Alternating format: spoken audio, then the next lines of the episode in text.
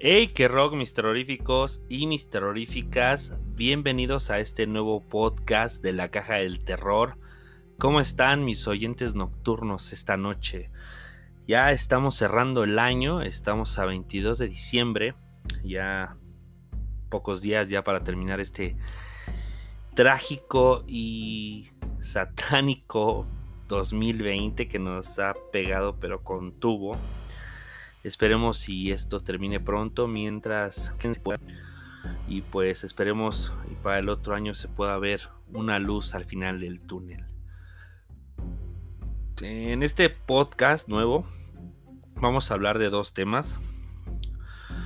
Y el primero sí es algo delicado y que es para reflexionarse y para platicarse con las personas que estén al lado o al otro día que escuchen este podcast, hablarlo con sus familiares o lo que quieran, porque es algo que está muy, muy, este, muy pesado en base a las redes sociales hoy en día, de lo triste eh, que ha pasado en esta red social ya eh, en Twitch por, específicamente Así que vamos con esta trágica noticia. Y es de un youtuber ruso que es eh, echado a prisión por la muerte de su novia durante un directo. La joven que tenía lesiones de golpes estuvo horas en el frío eh, porque el famoso aceptaba retos humillantes de sus seguidores por dinero.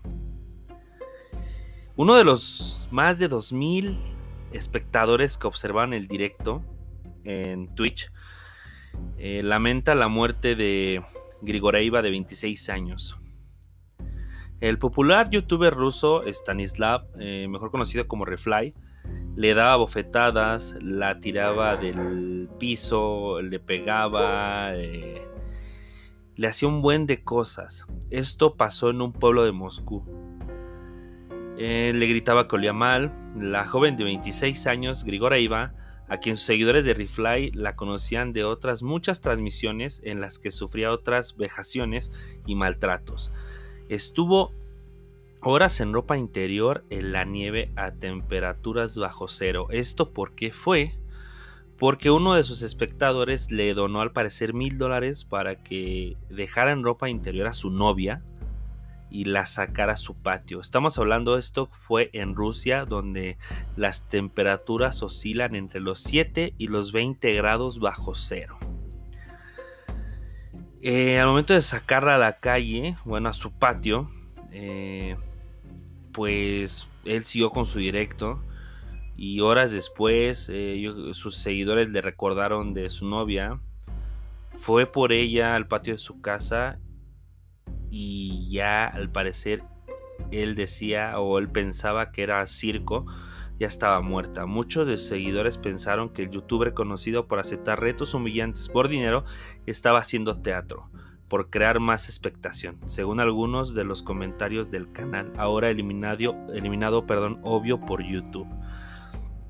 todas sus redes ya fueron dadas de baja. La policía de Moscú detuvo el viernes eh, Harry Fly de 30 años, acusado de eh, causar deliberadamente un daño grave a la salud de la chica. Han decretado, fíjense, dos meses de prisión preventiva. No sé cómo funcionan las leyes en Rusia, pero así está la situación. Grigoreva tenía una lesión craneoencefálica cerrada, múltiples señales de golpes y un hematoma subdural algunas lesiones antiguas, dice el Comité de Investigación de la Dirección Regional de Moscú, que investiga la muerte exacta y está bajo la lupa esta también ahora que sucedió durante la transmisión de la madrugada del jueves y otros episodios del canal de Refly, también el papel de los espectadores. Fíjense hasta dónde hemos llegado como sociedad, que ya no les basta con un contenido habitual o normal sino ya buscan algo más o la sociedad busca algo más tristemente y estúpidamente, perdón por la palabra, no hay otra forma de clasificarlo como algo muy estúpido. Eh, estos, estos tipos de transmisiones o esto, este tipo de gente, creador de contenido, no debería existir ni en Twitch, ni en YouTube, ni otras plataformas o redes sociales. ¿Por qué? Porque esto da ejemplo a que muchos eh, jóvenes que apenas están emprendiendo en esto de Twitch, YouTube, Instagram, lo que sea, hablemos más en concreto de Twitch y YouTube, perdón por los perros pues al momento ellos de ver este tipo de acciones o de que por ello les están pagando miles de dólares, estamos hablando que este canal, eh, no recuerdo bien la cifra de seguidores en Twitch, pero en YouTube tenía más de 700 mil suscriptores, ya casi llegaba al millón. Al millón. Eh, esto ya para YouTube ya es una buena ganancia, en Twitch también, pero esto debe de parar ya, porque solamente están este pues trayendo jóvenes que por hacer este tipo de estupideces piensen que van a ganar los miles de dólares y qué mensaje les dejan a la sociedad como tal. Es algo muy triste que debe de haber ya este debe de haber ya cartas en el asunto por esta situación.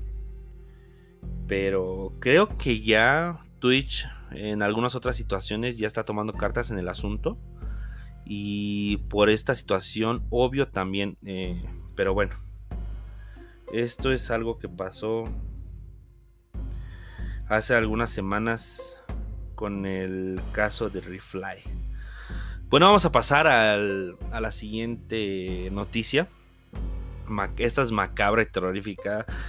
Muchos van a decir por qué pero conforme va avanzando la noticia van a saber por qué. Pues nada más y nada menos hackean a Capcom. Esta historia van a decir, ay, pero ¿qué tiene de terrorífica? Ahí les va. Eh, Capcom hackeada, cientos de miles de jugadores afectados y juegos filtrados. Una de las mayores desarrolladoras de videojuegos, Capcom, ha confirmado que fue hackeada con Ransomware, y que la información de sus usuarios fue filtrada. Ay, no. Eh, la, sociedad está muy heavy. Capcom es una de las marcas más reconocidas por los jugadores, entre ellos yo. Sus juegos solían ocupar los primeros puestos en las listas de venta en España, como sagas con Resident Evil o Devil May Cry. Ya ahí vamos, ya saben por dónde voy. Ahora, la compañía japonesa ha confirmado que el ataque que hizo público a principios de este mes era más grave de lo que parecía, y que no solo se ha filtrado información de la empresa y sus empleados, sino también de unos 350 mil jugadores. Esto está muy complicado porque también no, sé si recuerden que hace unos años también hackearon a PlayStation y también vaciaron cuentas y demás de, usuarios. Eh, a esto vamos porque el ataque de Capcom parece variar respecto a lo habitual, ya que en su caso no solo se ha cifrado la información almacenada en los servidores, sino que también ha sido robada y que esta está siendo filtrada en internet. Vamos con los datos que se han filtrado. Y aquí viene lo terrorífico en base a Resident Evil. Entre los datos de los atacantes habrían obtenido estas de más de 350 mil jugadores que se registraron en la plataforma de Capcom, incluidos nombres, direcciones de correo y números de teléfono. Sin embargo, los atacantes no habrían obtenido los datos de las tarjetas de crédito. Capcom ha prometido que contactará con todos los usuarios afectados y que el peor de los casos esto no es definitivo. Además de los datos de los usuarios, los atacantes se han hecho con información de la compañía, incluyendo, incluyendo datos de accionistas, incluso de antiguos trabajadores y sus familiares. Esto sí está, está pesado, ¿no?